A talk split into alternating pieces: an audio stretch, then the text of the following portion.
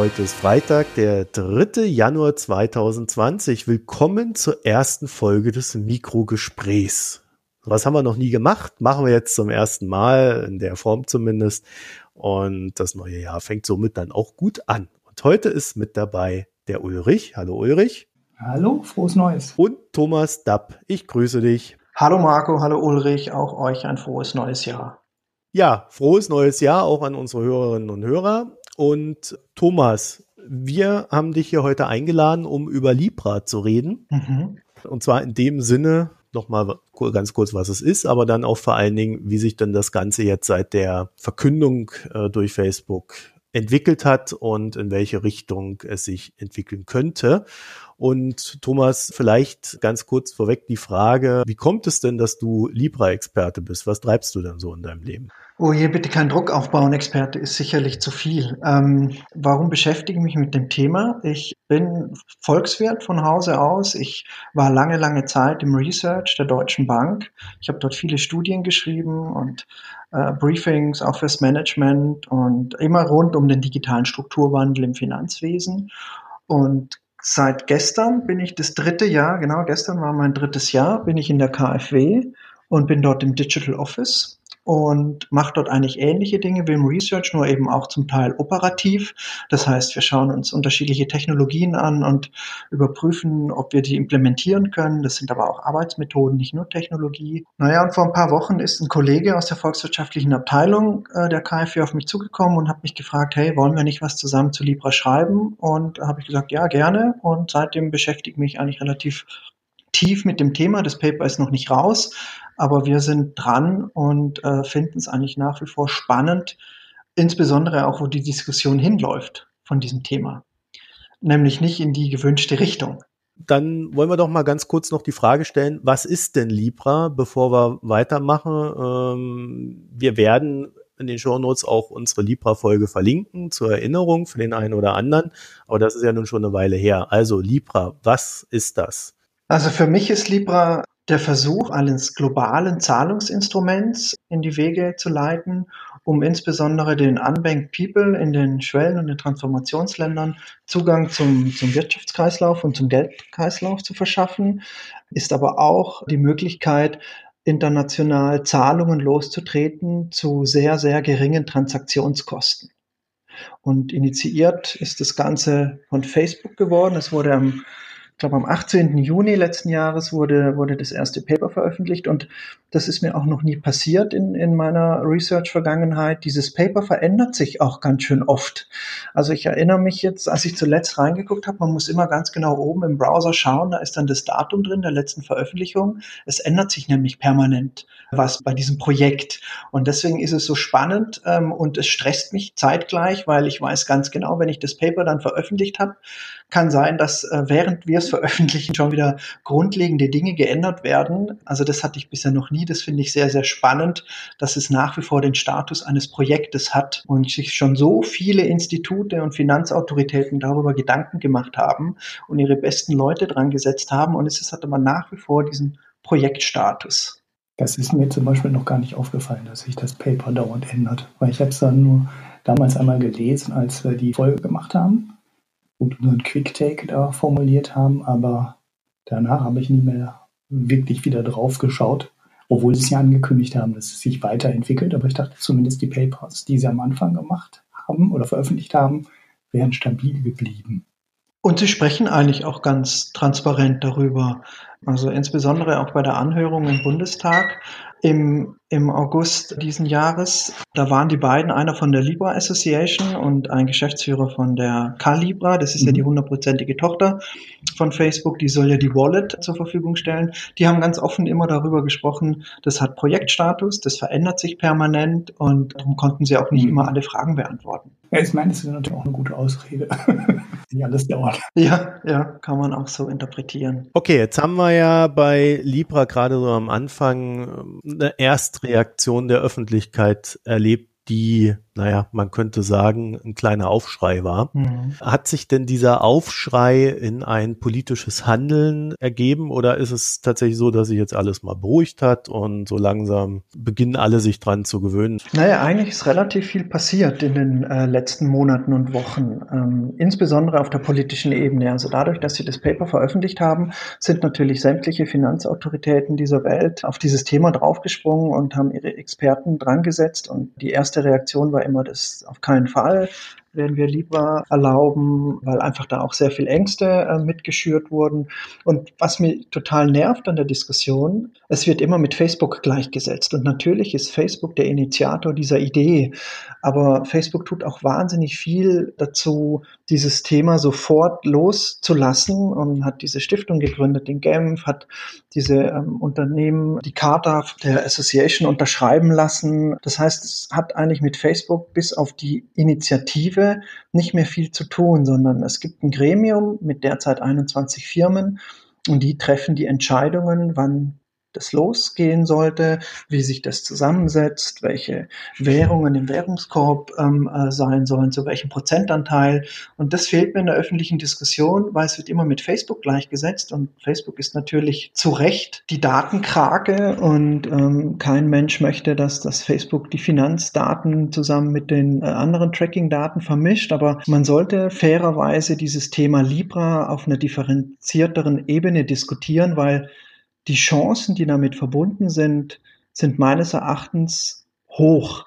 Und wenn man sich mal die Entwicklung des, des Internets anschaut, es ist eigentlich auch allerhöchste Zeit für diesen evolutorischen Schritt, dass wir eine Möglichkeit haben, globale Zahlungsströme loszutreten, die eben nicht an irgendwelche Landesgrenzen gebunden sind oder irgendwelche, an irgendwelche sonstige Regulierungen, sondern dass eigentlich jeder die Möglichkeit hat, Finanztransaktionen loszutreten. Das fehlt bisher noch im Internet. Ja, vor allem, wenn man es weltweit betrachtet. Ne? Das ist ja auch das, was die Libre Association immer ähm, betont hat, was offensichtlich auch viele einfach nicht geglaubt haben, also zumindest die Medien nicht geglaubt haben, weil die haben ja schon den ersten Schritt mit der Abkopplung der Association und Facebook nicht richtig dargestellt. Ich meine, wir haben ja heute auch schon zehnmal, glaube ich, Facebook, Facebook, Facebook gesagt und Facebook-Währung und so weiter. Aber eigentlich hat sich, haben die sich ja wirklich bemüht, die Libra Association und Facebook voneinander zu trennen.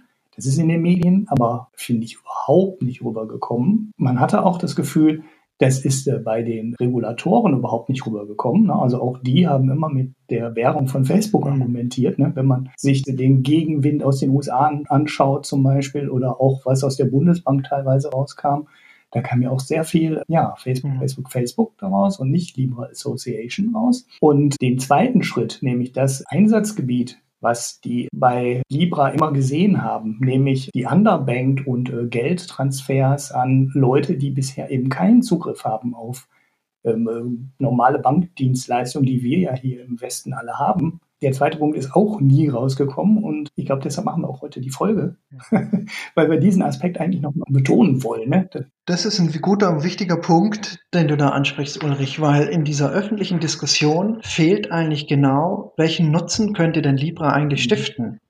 Und ähm, es gibt wirklich viele, viele Paper, die faktenbasiert belegen können, dass Auslandstransaktionen gerade in Schwellen- und Transformationsländern extrem teuer sind. Also nehmen wir mal ein fiktives Beispiel. Da ist ein Familienvater in irgendeinem Land in, in Afrika und ist für die Arbeit, weiß ich nicht, nach Katar, um dort die Fußballstadien aufzubauen und möchte monatlich Geld nach Hause schicken. Für uns im Westen ist dieses Bedürfnis eben gar nicht da, weil wir haben ganz viele Möglichkeiten, Zahlungen loszutreten. Wir sind da auch sehr verwöhnt. Wir können das digital machen. Wir haben EC-Karte, wir haben PayPal, wir haben die unterschiedlichsten Dinge, und Technologien, um Geld zu überweisen. Aber gerade für diese Zielgruppe ist es verdammt schwierig, einen Betrag von A nach B zu versenden, ohne dass sie viel Gebühren zahlen müssen. Und es gibt eine Studie von der Weltbank, die sagt, im Schnitt kostet halt so eine Auslandszahlung sieben Prozent Gebühren. So für uns wären jetzt sieben Prozent schon auch teuer, aber wenn jemand halt, weiß ich nicht, nur 100 oder 200 Dollar verdient im Jahr oder im Monat und die überweisen möchte, dann sind sieben Prozent sehr, sehr viel. Und diese Diskussion, die fehlt mir. Ja, vor allem, wenn wenn man es auf der Empfängerseite betrachtet. Also sieben Euro, äh, das ist halt mhm. äh, ja ein Tageseinkommen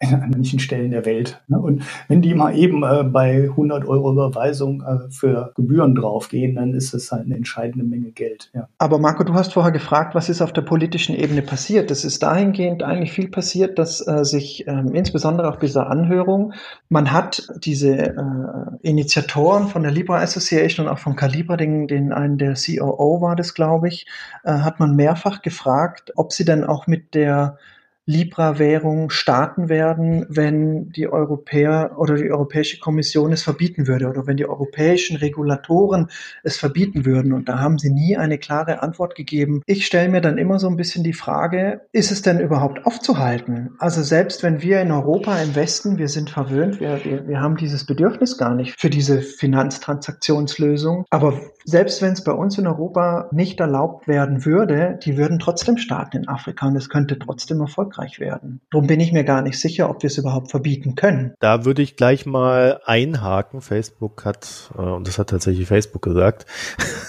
nicht Libra. Er hat gesagt, dass sie die US-Regulierung nicht umgehen werden, indem sie einfach woanders starten. Es ist interessant, dass Sie hier in Europa was anderes gesagt haben. Also ich habe die Anhörung in den USA, die habe ich verfolgt, ziemlich intensiv. Ähm, die deutsche dann nur noch über Zeitungsartikel. Also die habe ich jetzt nicht mehr live gesehen. Ja, die war parallel. Oder relativ zeitnah, ja. ja. Die Bundesregierung hat ja in den vergangenen Monaten hat sie ihre Blockchain-Strategie verabschiedet und da haben sie eigentlich relativ klar sich pessimistisch geäußert gegenüber Stablecoins. Also Libra soll ja ein Stablecoin sein, sprich eine Art von Kryptowährung, die fest an einen Währungskorb gebunden ist, der unterschiedliche feste, stabile Währungen äh, drin haben soll, was ja auch dann die Kursschwankungen oder die Volatilität der Kursschwankungen reduzieren sollte. Und sie haben sich eigentlich relativ klar gegen Stablecoins ähm, ausgesprochen. Und dann gab es relativ viele Aufrufe in der Politik, also zum Beispiel von der FDP und aber auch der Finanzausschuss hat gesagt, naja, so gleich im Keime ersticken sollte mir die Idee ja nicht. Es ist bei allem eine Finanzinnovation und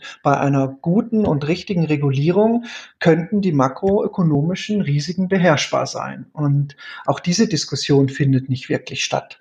Aber was dann natürlich passiert ist, es ging dann darum, dass man eine Kryptoverwahrungslizenz bräuchte, wenn also ein deutsches Unternehmen oder eine deutsche Bank oder in Deutschland ein, ein Akteur mit Tokens oder mit Kryptowährungen Handel betreibt, dann hat man sich jetzt äh, dazu entschieden und das Gesetz ist im Übrigen am 1. Januar, also vorgestern, in Kraft getreten, dass diese Akteure eine Kryptoverwahrungslizenz brauchen.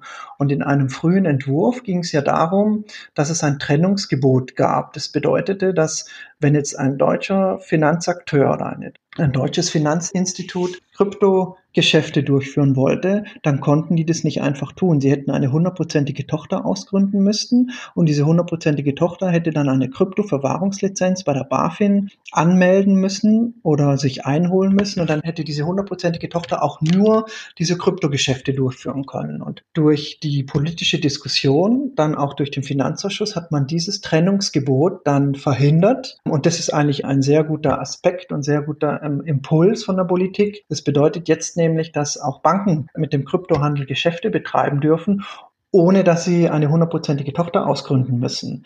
Das heißt, es gibt jetzt keine Trennung von äh, klassischen Finanzgeschäften und Kryptoverwahrungsgeschäften. Das heißt, beispielsweise also eine Commerzbank oder eine Deutsche Bank kann sich jetzt auch dazu entscheiden, mit Kryptowährungen, Kryptoassets Handel zu betreiben, brauchen dafür dann aber eine Kryptoverwahrungslizenz, die die BaFin herausgibt. Dank der politischen Diskussion, dieses Trennungsgebot kam relativ schnell vom Tisch, was ein sehr gutes Zeichen ist für diese ganze Kryptobewegung oder für das Krypto-Ökosystem, das hier entstehen könnte. Ja, warum die das getrennt haben, hatte ich bis heute nicht verstanden, also oder warum die das mal trennen wollten. Aber das ist ja nur ein Randaspekt. Kann man denn jetzt sagen, dass Facebook da einen Ball ins Rollen gebracht hat mit dieser Initiative, die aber gleichzeitig dann als Libra auftretend von der Politik bisher weiter argmöhnisch beäugt wird? Meine persönliche Meinung ist auf alle Fälle, weil es gab in den letzten Jahren keine so global breite, ernsthafte Diskussion zu Tokenisierung, zu Kryptowerten, zu Kryptoassets,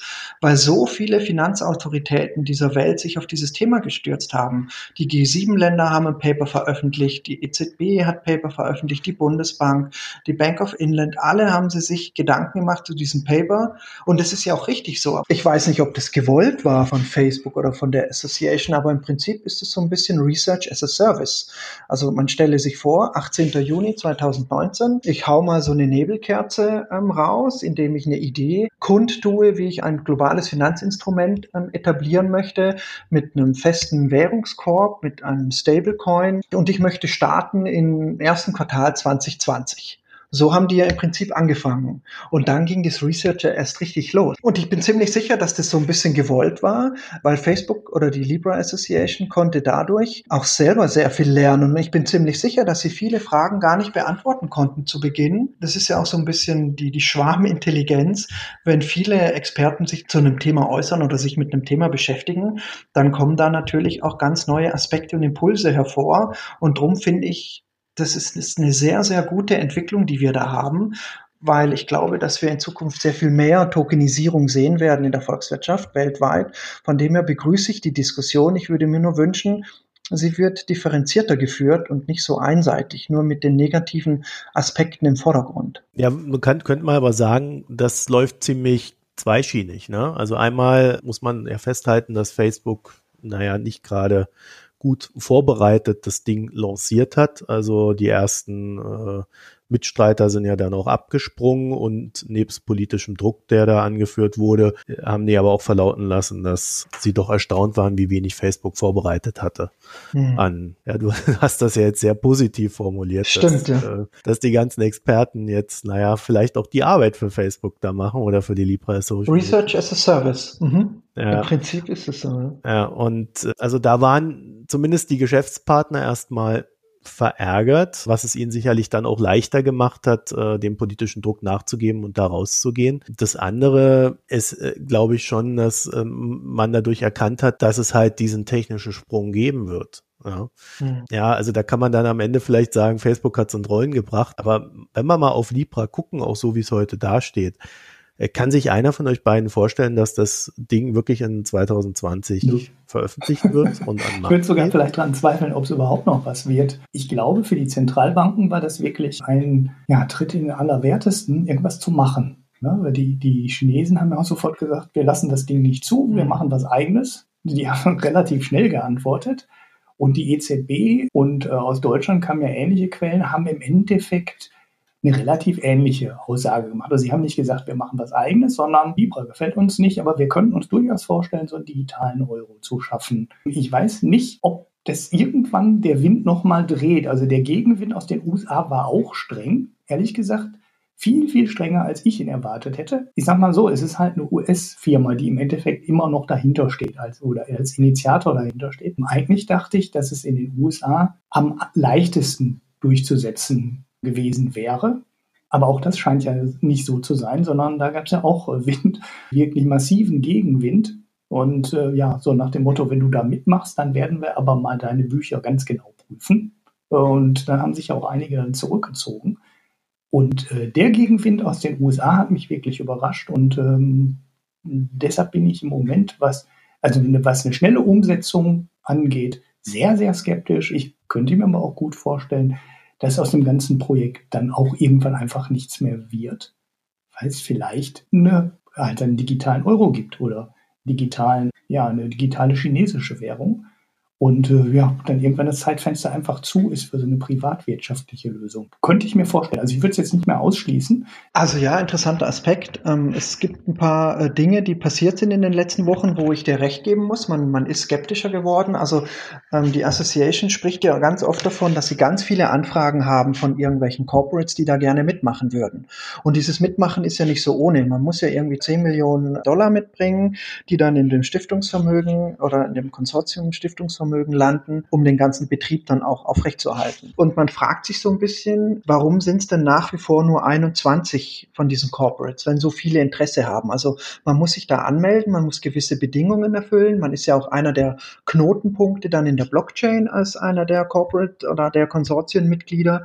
Und das finde ich auch seltsam, dass es nach wie vor nur 21 sind. Auf der anderen Seite glaube ich aber auch, dass gerade wir hier in Europa, wir planen ja gerne solche Projekte am Reißbrett bis zum geht nicht mehr. Das heißt, wir versuchen sämtliche Risiken und Unsicherheiten, was schon mal ein Riesenunterschied ist. Also ein Risiko kann ich ja immer mit einer Wahrscheinlichkeit äh, belegen und eine Unsicherheit, das sind die schwarzen Schwäne, die kann ich nicht ähm, ähm, vorhersagen. Aber wir sind natürlich geneigt in Europa, dass wir die Dinge immer bis zum Ende ausdiskutieren wollen und es kostet Zeit. Und dieses Konsortium, und zugegeben, es ist sehr US-lastig, die werden aber die Dinge ausprobieren und ich bin da ein bisschen zuversichtlicher, wenn es auch nicht in Q1 und Q2 startet.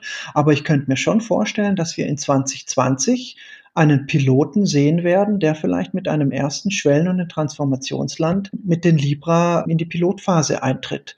Warum auch nicht? Also man sollte ja Dinge ausprobieren, um aus den Fehlern zu lernen. Und wenn man an die Anhörung im Bundestag zurückdenkt, dann gab es ganz klare Aussagen, es soll ja keine Geldschöpfung stattfinden. Also es ist ja im Moment so gedacht, wenn beispielsweise eine Million Libra rausgehen, dann müssen auch in diesem Währungskorb ein Gegenwert von einer Million Fiat-Währung hinterlegt werden. Das heißt, es würde keine Geldschöpfung stattfinden. Und das wurde auch nochmal versichert, dass keine Geldschöpfung stattfindet. Das heißt, im Prinzip wäre dieses Libra ja eigentlich nur eine Repräsentanz einer bestehenden Libra-Währung. Das heißt, die Risiken sind aus meiner meiner Sicht beherrschbar. Jetzt ist natürlich die Frage, kann das Ding groß werden? Wenn es groß werden könnte, und dann sprechen wir ganz schnell von Zahlen, die halt in die dreistelligen Milliardenbeträge gehen, wenn dieses Währungs Guthaben, das quasi hinterlegt wird, das muss ja immer in sichere Bankeinlagen und in kurzfristige Staatsanleihen angelegt werden. Das heißt, ein Risiko, und das sehe ich auch, könnte dann natürlich bedeuten, dass die Libra Association einer der größten Nachfrager von kurzfristigen Staatsanleihen wird. Aber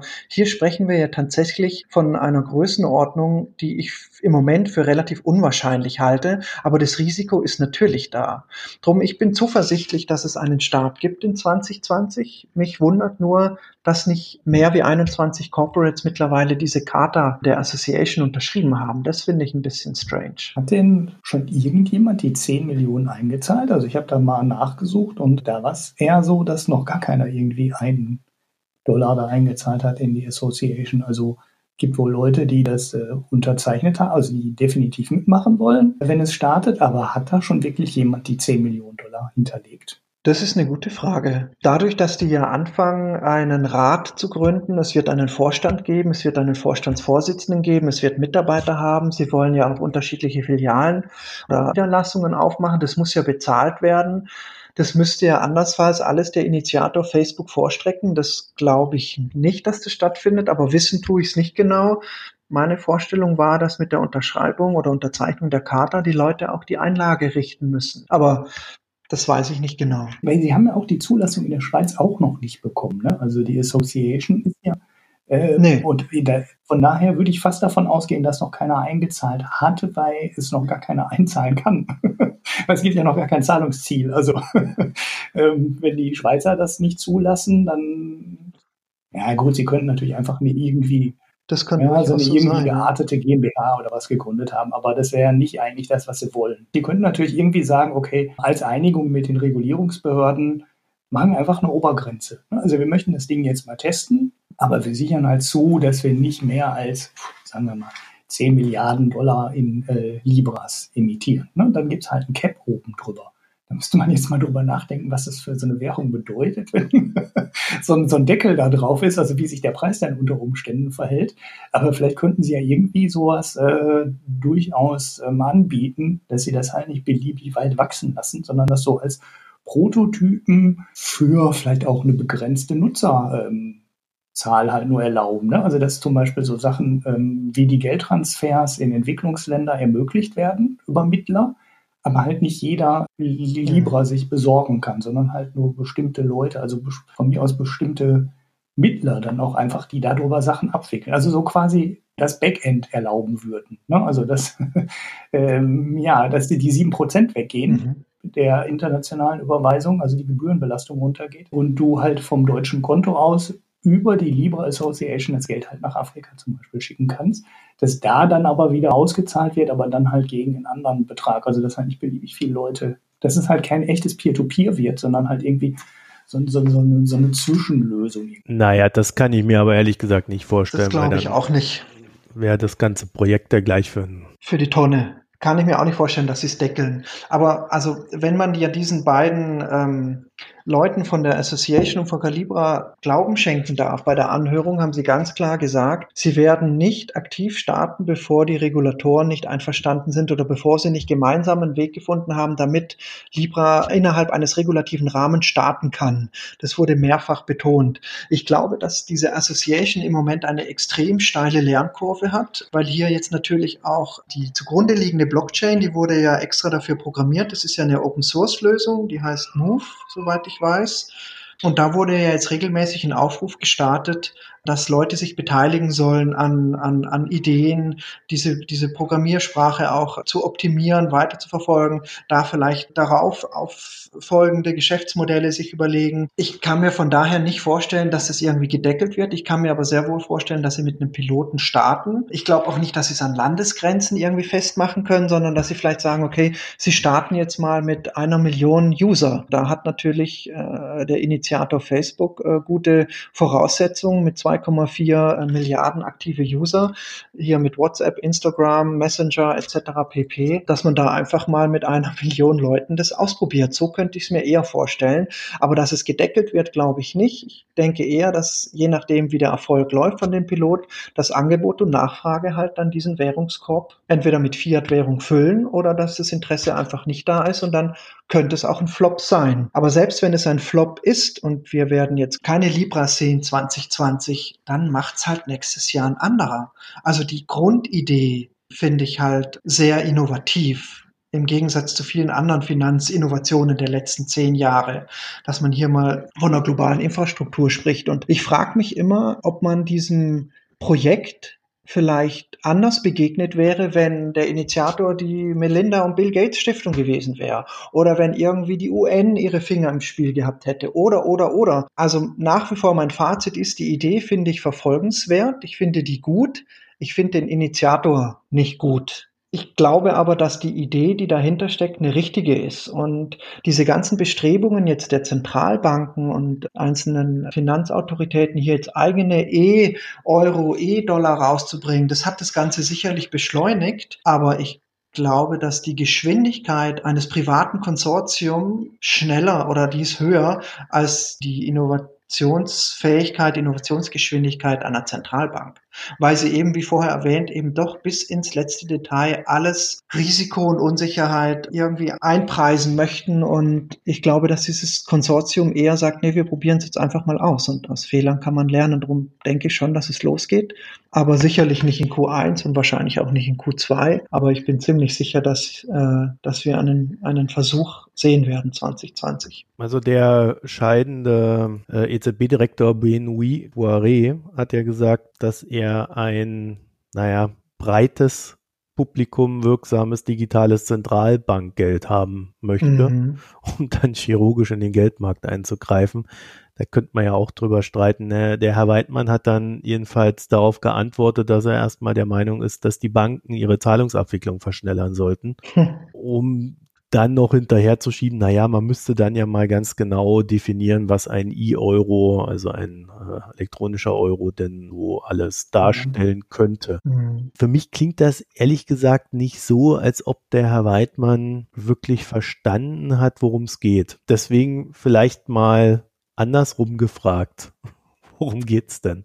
Also was ist das Ziel einer digitalen Währung à la Libra? Transaktionskosten nahe Null, keine Ländergrenzen, keine Beschränkung in der Internationalität. Gleichheit der Kosten, egal wohin ich es überweise? Richtig, würde ich so sagen. Und das, das wäre doch eine Finanzinnovation. Also selbst wie in Deutschland, wenn du jetzt heute Geld nach Vietnam überweisen möchtest und beispielsweise du bist bei einer Sparkasse und du hast kein Pendantkonto in Vietnam, dann ähm, kostet es richtig viel Geld. Wenn du jetzt natürlich bei einer deutschen Bank bist oder bei einer Commerzbank und du hättest in Vietnam auch ein Konto, aber ich meine, wie wahrscheinlich ist das? Ähm, angenommen, du hättest dort ähm, Verwandte oder Freunde, denen du Geld schicken würdest, das kostet dich richtig viel Asche. Und für das haben wir noch keine Lösung. Das ist ja eigentlich ein Armutszeugnis, weil einkaufen kann ich überall auf der Welt. Ich kann bei Alibaba einkaufen, ich kann überall einkaufen, aber ich kann die Finanztransaktion nicht lostreten, barrierefrei. Das finde ich ist ein Problem. Ich habe das deswegen gefragt, weil in der Antwort steckt ja eigentlich dann auch schon die Aussage, ein elektronischer Euro wird das Problem ja überhaupt nicht lösen können, weil der Euro wäre ja nur wieder im Euroraum gültig. Korrekt. Für die Schwellen- und Transformationsländer verändert das dadurch gar nichts. Genau. Das heißt, ja. du brauchst ein Transformationsmedium, um es mal abstrakt zu formulieren. Und äh, das kann ja nur eine Währung sein, die weltweit dann nicht nur anerkannt ist, sondern auch transformierbar. Mhm. Also das kann doch nicht mal der Dollar sein, obwohl ja. der ja weltweit anerkannt ist. Ne? Korrekt, korrekt. Ja gut, den würde ich aber überall eingelöst bekommen. Also das ist das große Problem, was nicht. Ja, aber darum geht's ja nicht. Du kriegst den Dollar ja nicht billig von A nach B in dem Fall. Und der ist staatsgebunden. Was ich damit meine, Ulrich, ist, du kannst es nicht mit einer nationalstaatlichen mm. Währung lösen, das Problem. Nee, das funktioniert nicht. Selbst europäisch kannst du es nicht lösen. Ja, du kannst jetzt, also die Frage ist natürlich auch, ähm, wenn, wenn du es mit Libra lösen wolltest, müsstest du natürlich mit Libra auch überall alles bezahlen können. Ja, also wenn das, der Libra, Libra nützt dir ja auch nichts, wenn du mit dem Libra in Kenia nicht bezahlen kannst. Jein, ich muss die Währung. Ja, aber das musst du den Libra auch. Darauf wollte ich gerade hinaus. Also wenn du mit dem Libra in Kenia nicht bezahlen kannst, dann musst du auch vor Ort dein Libra in die lokale Währung umtauschen. Da hast du dieses, äh, äh, dieses äh, Umtauschproblem hast du dann auch. Also wenn ein Libra funktionieren will, muss er überall akzeptiert werden. Also du musst dann quasi mit deiner Calibra-Wallet in ein Café gehen können und äh, mit Libra bezahlen können. Ansonsten ist ja das Transformationsproblem nicht weg. Was ich sagen will, ist, eigentlich ist egal, ob du mit Libra oder Euro oder Dollar äh, in das Entwicklungsland bezahlt. Die entscheidende Frage ist, wird dort die Währung, also diese digitale Währung, akzeptiert. Und wenn sie akzeptiert wird, bist du die, das Umwandlungsproblem lokal los. Sonst, äh, wenn es nicht akzeptiert wird, bist es halt nicht los. Ja, aber da müssen wir jetzt mal unterscheiden, Ulrich. Du mischst jetzt zwei Sachen durcheinander. Äh, wir müssen unterscheiden zwischen, wie bekomme ich das Geld von A nach B und kann ich es transformieren. Wieso ist die Transformation so wichtig? Das verstehe ich nicht an der Diskussion. Warum muss ich denn zurücküberweisen in eine andere Währung? Ich kann ja in Libra halten, wenn die Händler das akzeptieren, muss ich nicht transformieren. Genau, das war ja mein Punkt. Und Händler werden das akzeptieren. Ja, genau Du musst nicht transformieren. Wieso du musst diese Währung nicht transformieren. Wenn genügend, also im Moment ist es ja gedacht, dass es eine reine äh, mhm. Consumer-to-Consumer-Währung sein soll. Das heißt, wir untereinander Consumer können als Peers können diese Währung miteinander Handel betreiben. Aber was, wenn da Corporates mit einsteigen? Was, wenn Händler mit einsteigen? Was, was, wenn ich ähm, einfach sage, okay, ich halte mir jetzt einfach 1000 Libra und gehe damit einkaufen bei Alibaba, bei Amazon, bei Hast du nicht gesehen und ich lasse das einfach auf meiner Wallet und ich tausche das gar nicht um. Genau, das ist ja genau mein Punkt. Aber das, äh, der Marco hat es ja ins Spiel gebracht, das Argument. Das könnte natürlich mit einem äh, digitalen Euro oder mit einem digitalen Dollar genauso gut gehen. Den könnte mhm. Amazon oder Alibaba oder wer auch immer genauso akzeptieren oder nicht akzeptieren. Das hängt also das ist in der Logik genau. dieses. Ja, aber deswegen, darum ging es ja gar nicht, sondern es geht darum, wie bekomme ich günstig das Geld von A nach B. Und das bekomme ich nicht in der aktuellen Bankenstruktur, genau. die wir haben, auch dann nicht, wenn das ein E-Euro ist, der definitiv keine Kryptowährung ist oder irgendwelche Kryptoelemente. Also nicht global. Die, Finan die, die ja. finanzielle genau. Inklusion löst du nicht durch einen E-Euro oder durch einen E-Dollar oder einen E-Yuan, sondern äh, du erleichterst dann einfach für diese Nationalstaaten den Zahlungsverkehr. Aber wir haben ja da gar kein Bedürfnis. Das Bedürfnis ist ja eigentlich in den Schwellen- und den Transformationsländern viel höher. Und dort hast du natürlich das Potenzial. Jetzt überlegt euch mal, dort sind ja viele Länder mit mit politischen Unsicherheiten, politischem Risiko, schwachen Währungen, volatilen Währungen, die würden sich natürlich freuen, wenn die ähm, ihr, ihr heimisches Geld in einen relativ stabilen Libra umtauschen könnten. Ja, und wie gut das funktioniert, siehst du ja schon am M-Pesa, der so, genau. äh, ja. Vodafone-Knute steht und ja. Vodafone investiert ja jetzt auch kräftig, um das Ding weiter voranzutreiben. Es ist, glaube ich, gerade in Entwicklungsländern eine Frage des Angebots. Das sehe ich Momentan auch. ist mhm. das Angebot recht teuer, so aber immer noch billiger, als wenn man es über andere Wege gehen würde. Also M-Pesa ist mit Sicherheit billiger als Western Union oder, oder andere Anbieter, aber M-Pesa wäre auch immer noch teurer als das Ziel, das mit Libra verfolgt wird. Oder mit einer Alternative ja, zu Libra. Genau, ja? kann ja also auch anders sein. Kann ja sein, dass ich da was anderes Ja, genau. Worauf ich aber hinaus wollte, um mal wieder zu diesem Punkt zurückzukommen. Ich habe das Gefühl, dass die Diskussion, die da stattfindet, gar nicht das antizipiert, was das Ziel ist von diesen Ideen, sondern es antizipiert, wie kriegen wir unsere eigenen Sache irgendwie moderner. Aber wenn ich dem Weidmann dazu höre, da verstehe ich nicht, wie er glaubt, da eine Antwort auf Libra zu formulieren. Ich glaube, darum geht es ihm auch gar nicht. Was anderem. Der redet von was ja. anderem. Ja. Ich glaube, es geht ihm ja genau. auch nicht um diese weltumspannende Infrastruktur, sondern äh, sie sind, sie geraten jetzt unter Druck durch diese Initiative und müssen ihre, ihre, ihre Geschwindigkeit erhöhen. Aber nochmal, die Geschwindigkeit dieses Konsortiums ist mit Sicherheit höher als die Geschwindigkeit jeglicher Zentralbank dieser Welt. In Schweden ist man ja schon relativ weit mit der E-Krona. China sagt seit 2014, dass sie eigentlich äh, schon sehr weit sind, aber sie lösen eigentlich das Problem, das Libra versucht zu lösen, nicht. Und deswegen glaube ich eigentlich an so eine äh, globale Infrastruktur. Ob das jetzt am, am Ende Libra ist oder ob das Ding nachher anders heißt, das sei mal dahingestellt. Und ob das Konsortium Erfolg haben wird oder nicht, es ist auch nicht sicher, aber sowas wird kommen, da bin ich ziemlich sicher. Wir werden so eine internationale Zahlungsverkehrslösung sehen, weil das ist notwendig und das ist der nächste evolutorische Schritt, den wir brauchen. Okay, dann noch eine technische Frage. Kann man das tatsächlich über ein Stablecoin lösen? Oder bringt der Stablecoin Unruhe in den Finanzmarkt rein, wenn er zu erfolgreich ist? Wenn man ihnen Glauben schenken kann und sie schöpfen kein Geld, und das haben sie mehrfach betont, dann bedeutet es, dass immer nur so viel Libra im Verkehr sind, wie Fiat-Währung hinterlegt ist, dann glaube ich, dass die makroökonomischen Kräfte beherrschbar sind. Ich glaube nicht daran,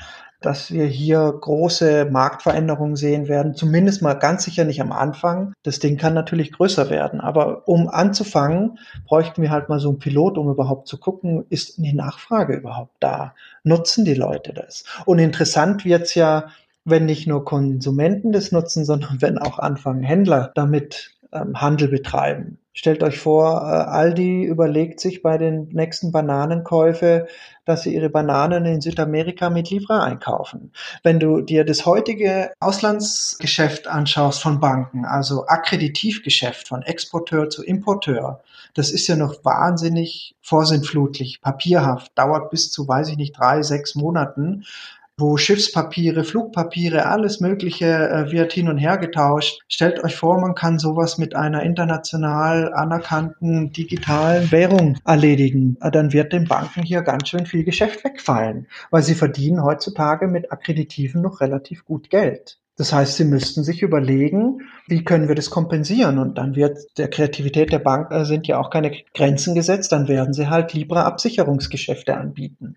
Also ich glaube, dass hier auch ganz viel Geschäftspotenzial für alle möglichen Akteure zu sehen sein wird. Das glaube ich allerdings auch. Also der Markt ist super interessant. Die Frage ist, wir hatten das im Endeffekt schon mal irgendwie vor drei, vier Jahren in, in, bei Bitcoin diskutiert. Ne? Da wäre ja auch alles Mögliche möglich gewesen, wobei es ein anderer Ansatz mhm. ist. Aber da war auch immer die Frage, wie groß wird Bitcoin und wann grätschen die Regulierungsbehörden dazwischen? Da gab es ja auch die Prognosen, Bitcoin wird demnächst eine Marktkapitalisierung im Billionen-Dollar-Bereich haben und dann werden wir überall mit Bitcoin bezahlen können. Und da war ich auch immer so ein bisschen skeptisch und immer gesagt, nee, wenn Bitcoin irgendwann zu groß wird und Notenbanken an Einfluss verlieren, dann werden sie es halt nicht mehr zulassen mit das wird dann halt irgendwie wegreguliert, verboten, was auch immer. Und damit hast du den ganz großen Einsatz dann halt verhindert. Dann wirst du nicht verhindern, dass die Leute das immer noch halten und damit Geld über die Grenze transferieren. Aber du wirst dann halt im Café und bei Aldi nicht damit bezahlen können. So, und damit ist halt für Otto Normalverbraucher die Währung tot. Und im Endeffekt haben wir die Diskussion bei Libra auch, die haben es aber zugegeben. Die haben gesagt, entweder wir kommen bei den Regulierungsbehörden durch, dann machen wir es und ansonsten machen wir es halt nicht. Es ist, ja, Mal schauen, wie die Nummer ausgeht. Äh, der Markt und die Einsatzmöglichkeiten sind riesig. Vor allem, wenn man sich äh, die Blockchain und die Programmiersprache darauf anschaut, das ist schon durchdacht. Man sieht auch, die haben nicht gestern damit angefangen, das zu entwickeln. Mhm. Und äh, die staatlichen Initiativen, die irgendwann dagegen kommen, muss man einfach auch aus IT-Sicht, selbst wenn sie es jetzt vorhätten, ne, und irgendwie die EZB würde jetzt sagen, ja, okay, jetzt gehen wir mal all in und machen so ein Ding, das ist trotzdem nicht vor 2022 oder 2023 einsatzbereit. Ne? Man sieht ja schon bei Libra, wie lange die vorher entwickelt haben, dass die Papers sich ändern. Das hast du ja ganz am Anfang noch erzählt. Das entwickelt sich alles weiter. Die suchen weiterhin noch Leute, die damit dran programmieren und das weiterentwickeln und an Anwendungen anfangen zu entwickeln, an Einsatz, an konkreten Einsatzbereichen äh, entwickeln wollen. Und selbst wenn die IZB jetzt sagen würde, so, wir gehen all in und wir machen da mit, dann dauert es trotzdem noch zwei, drei Jahre, bis die eine Lösung haben, die ähm, ansatzweise so weit ist, wie Libra es heute schon ist. Ne? Also von der reinen Technik äh, her ähm, könnte Libra, soweit ich das ähm, beurteile, würde ich da nichts gegen deine Prognose setzen. Ne? Also dass 2020 irgendwie ein Prototyp davon ans Laufen kommt, weil technisch scheint mir das soweit zu sein, dass man das machen könnte.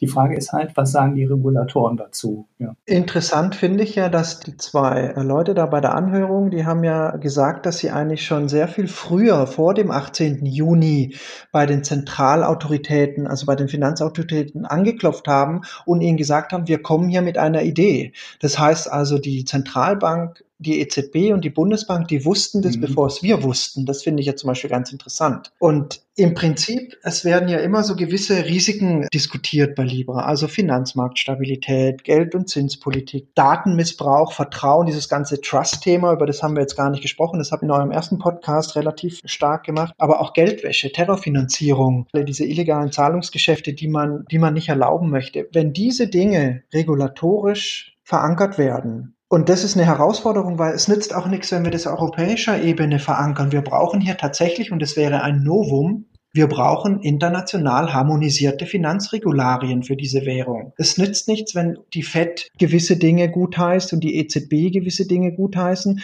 Wir brauchen hier zum ersten Mal eine international harmonisierte Regulierung.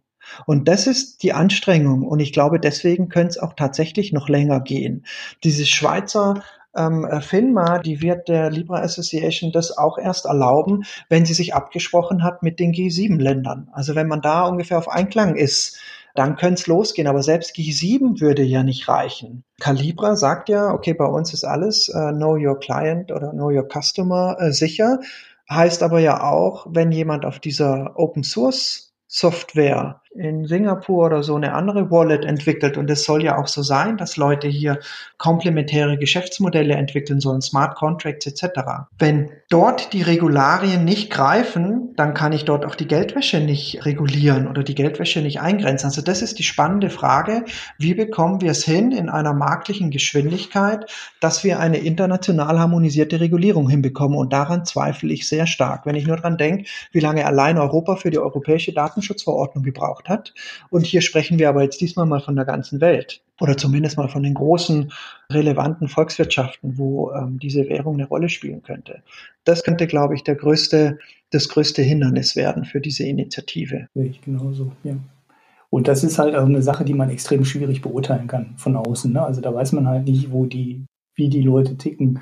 Also ich meine, es ist ja jetzt theoretisch auch denkbar, dass ähm, nicht hier im Westen, also nicht in Europa oder äh, vielleicht auch nicht in den USA, die Währung, also Libra, dann ähm, wegreguliert wird, sondern das Gleiche könnte ja in den eigentlichen Zielländern unter Umständen auch drohen. Ne? Wir hatten das im ersten Podcast, glaube ich, ganz gut auf den äh, ja. Punkt gebracht, dass da ähm, sowohl die großen Chancen liegen, allerdings liegt dann natürlich auch die große Gefahr, ne? weil die Länder haben potenziell eine schwache Währung die ähm, äh, ja mit den Problemen, also die grundsätzlich alle Probleme haben, die eine schwache Währung hat und eben auch alle Probleme haben, die ein schwaches Bankensystem haben. Ne? Das heißt, Überweisungen in den Ländern sind halt auch schwierig. Viele Leute kriegen kein Konto und müssen dann auf M-Pesa mhm. und so Lösungen ausweichen. Mhm. Und äh, dann kommt in dieses Land, wo, wo es eh schon eine schwache Währung gibt, dann auf einmal die überlegene Digitalwährung mit äh, extrem niedrigen Transaktionskosten,